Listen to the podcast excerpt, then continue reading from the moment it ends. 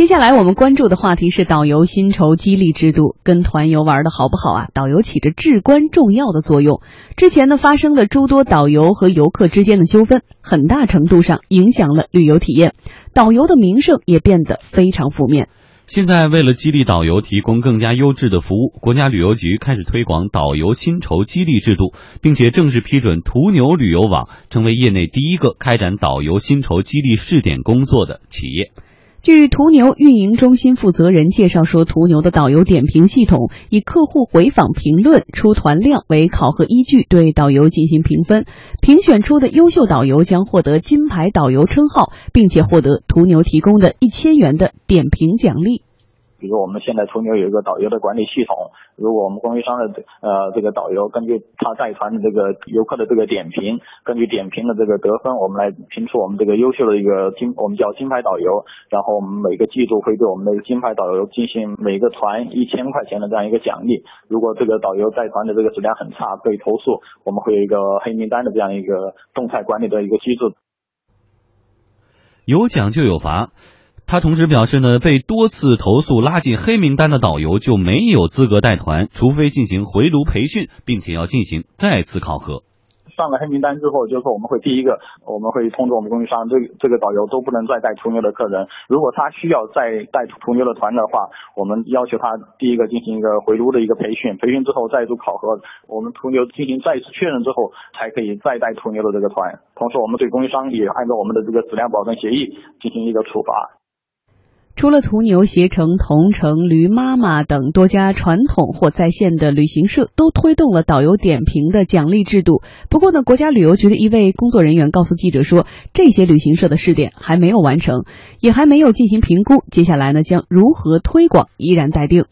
国家旅游局也正在部署这方面的工作，但是目前那个还没有具体的措施。它是一家试点机构，别的还没有呢，而且试点也没有完成，然后也没有进行评估。就是说试点结果怎么样，要不要推广啊什么的，这个还都是待定的，可能没法给您太多的这个答案。嗯，以前的问题呢是受了委屈，这个游客啊没处说理去。到未来想改变的一个局面，就是游客的评论是很值钱的，就跟淘宝一样，亲给个好评吧，我求你了，把差评给消了吧，就要费这种脑筋。不，所以这可以是我们理解上的就是导游信息大数据公开平台吗？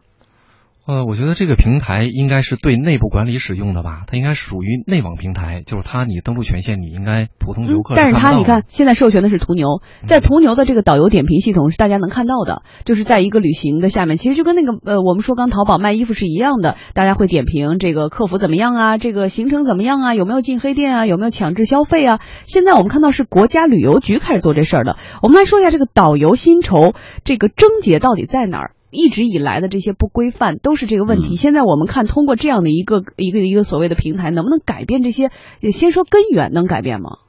呃，我个人觉得是这样啊。这个导游应该是这个旅游产业链里离这个游客最近的一个环节，所以所有的这个旅游产业链里存在的问题，往往最后都会集中在导游和游客之间的这个冲突上，对吧？但是他的问题呢，确实有部分是导游的这种，比如吃回扣啊，服务的专业度不够，反正各种问题吧。但是也必须得承认，其实整个的这个线路中间，比如说，你看一直有社会质疑，就是很多现在的情况变成这样，就是往往比较极端的情况呢是。导游甚至，比如他那个组团，然后地地团接单，然后再到导游，很多居然都出现了导游先赔钱把这个单子拿下来，嗯，然后通过带团再把自己赔的这个就挖的这坑再填上。那这种情况，因为薪酬结构不合理，他一定要采用其他的方法来弥补他的损失，对吧？他的这个收入是要靠这个来。那这些叫薪酬不合理的情况呢，最后也是集中到导游身上，这是第一。第二个呢，我们现在。这个叫旅游产业，在这几年是一个叫快速崛起的这个阶段。往往一个产业在快快速崛起的时候呢，此前这个体制啊、硬软件环境准备的不好，或者准备的不够完备，这个矛盾会有一个集中的爆发期。那么这几年我们会发现，比如今年这个天价鱼啊，包括此前有各种这个情况哈，最后会被社会关注，这是一个快快速发展过程中一个比较正常的情况。但在这个情况下呢，我可能个人觉得呢。中这个各方面原因都有，比如说我们游游客，中国的旅游文化还没到能够找金牌导游的这个阶段，我们往往呢是找线路，然后再找团，再找价格。到这个时候，甚至还不知道导游是谁，或者叫这个地区的导游是谁，下个地区的地陪会是谁都不知道。所以在这种情况下呢，你金牌导游的这个推动，能够看到有关部门和这个产业这种叫自我清理的这种想法，或者叫那个叫政政策政策扶持。但事实上呢，从这整个这个旅游产业的操作流程而言呢，呃，游客先不选导游，先选线路，到最后才能看到导游。那这个导游是不是金牌？我觉得。似乎不是初期他选择这个项目的一个主要的判断指标。嗯，但是以后如果真的有了这样一个点评系统的话，会不会成为你选择这个线路的某一个指标？比如他会写上说这个线线路是一个优质的团。我们现在说的是跟团游嘛，优质团，因为他有一个金牌导游，这个金牌导游呃有多少的这个得到了大家的认可，这会不会成为一个一个结果导向？还有一点是在于我们刚说薪酬制度不合理，很多导游不规范的行为，是因为他们可能刚开始所有的这个更大的收入啊绩效啊是跟你这个买东西提。提成是有直接挂钩关系的，很多导游都会有这样的抱怨，说我这一单没有钱，你们不买东西我挣不着钱，所以我才拉你们去，我也不想拉你们去，所以这就发现一个问题，是在跟团游上，所谓的这种资深游、豪华游，或者是比较贵的那种，和这个便宜的差的非常大。所以后来我们不是也说嘛，你别报那个二百九十九、三百九十九的那个低价团啊，那肯定是羊毛出在羊身上的原因。所以在于说，我觉得作为一个点评的平台还是需要的，问题是很多根源的问题是不是还没有解决？你看，我们看到这个导游薪酬的激励制度试点的展开，哈，就意味着这个优质导游将获得更好的收益了。以前的那些仅仅靠返点利率分配，却马马虎虎的操作低价团的导游，生意呢就会逐渐减少。因此呢，导游的自由职业被认为是劣币驱逐啊，良币驱逐劣币的功能。但是否真的可以奏效？业内人士认为说，还需要行业的联动和权威组织牵头。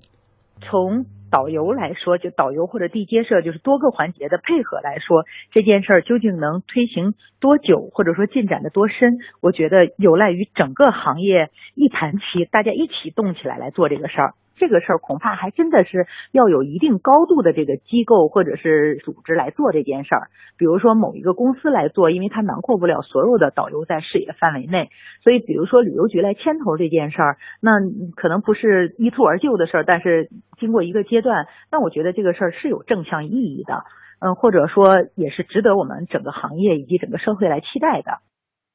目前，全国通过导游资格考试的约有一百万人，其中旅行社长期聘用导游不到二十万，可见旅行社提供导游就业的岗位是十分有限的。业内人士表示，这也是问题的关键所在，提供服务的导游数量不足，导致市场竞争不够充分。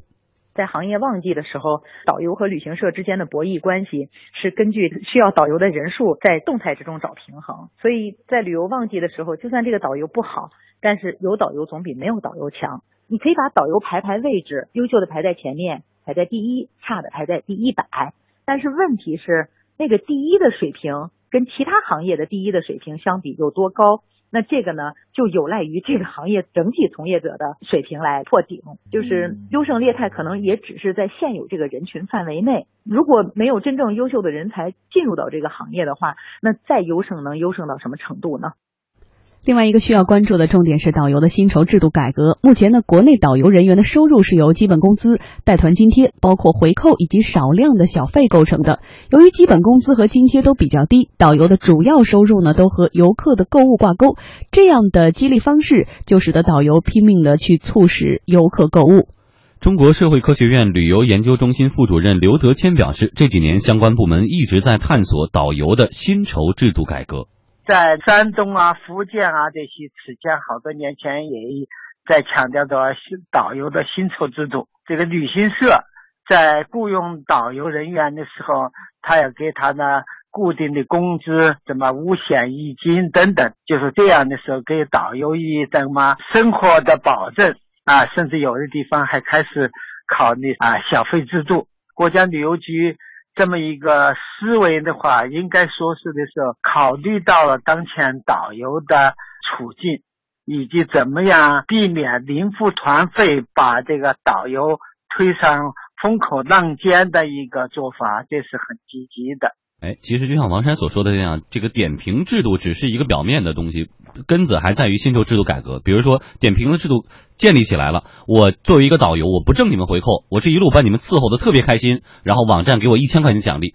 但是呢，我马马虎虎带团带你们去购物，可能我获得的是一万块钱的利润，那我何必要去？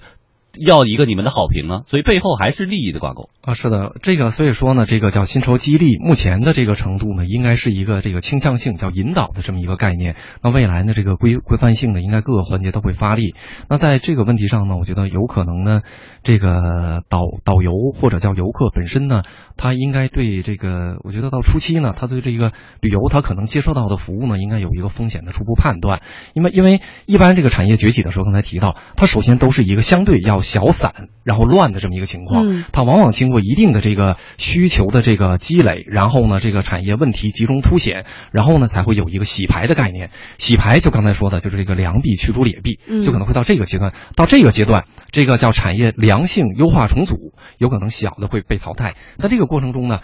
可能这个阶段很难绕过去。就你低价团现在还是处于一个价格竞争。对，没错。但是李欣怎么解决这个问题？其实我倒是觉得说，这次的国家旅游局牵头做这样一个也算是导游的大数据平台，或者是点评征信制度这样的一个平台，肯定是对未来的发展。虽然现在小，但肯定会以小见大。可能现在只有途牛，但慢慢的有了各家各家之后，就像我们下个小时要说的是。呃，很多五大银行都不收这个转账费了，我们要感谢马云们，一样的道理。就像我们现在看到出租车司机服务态度也好了，看到各种小商家、小卖家服务态度，呃，或者说像海底捞的服务态度，让整个餐饮业的服务都好了，就是因为有了大众点评那些黑餐馆不敢瞎弄了，或者说有了这样的一个平台，这些黑导游无处藏身了。我们如果抛去不合理的薪酬制度，当然这个是有待改进的。对于好评这个点评，呃，对于大家的口碑声誉来说，他们会不会也会自己爱惜自己的羽毛？呃，我觉得他爱惜有两个前提，第一个就是说这个大数据平台呢是一个统一的，是一个跨机构的。嗯，实际上呢，在目前呢，OTA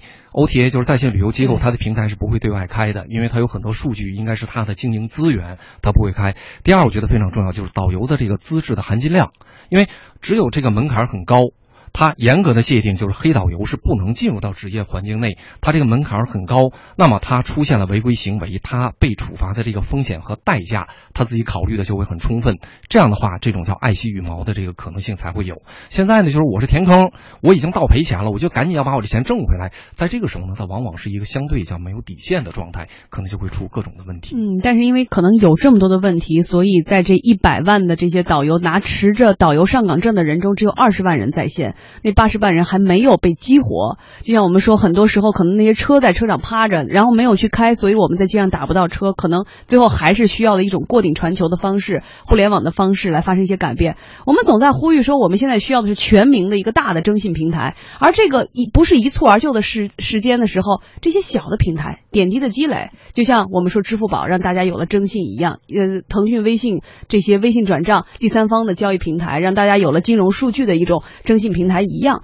可能就是这个小小的一个导游的金牌导游的一个征信平台，也会最后慢慢的起到改变我们整个导游甚至是旅游环境的一个作用。我非常同意这个观点。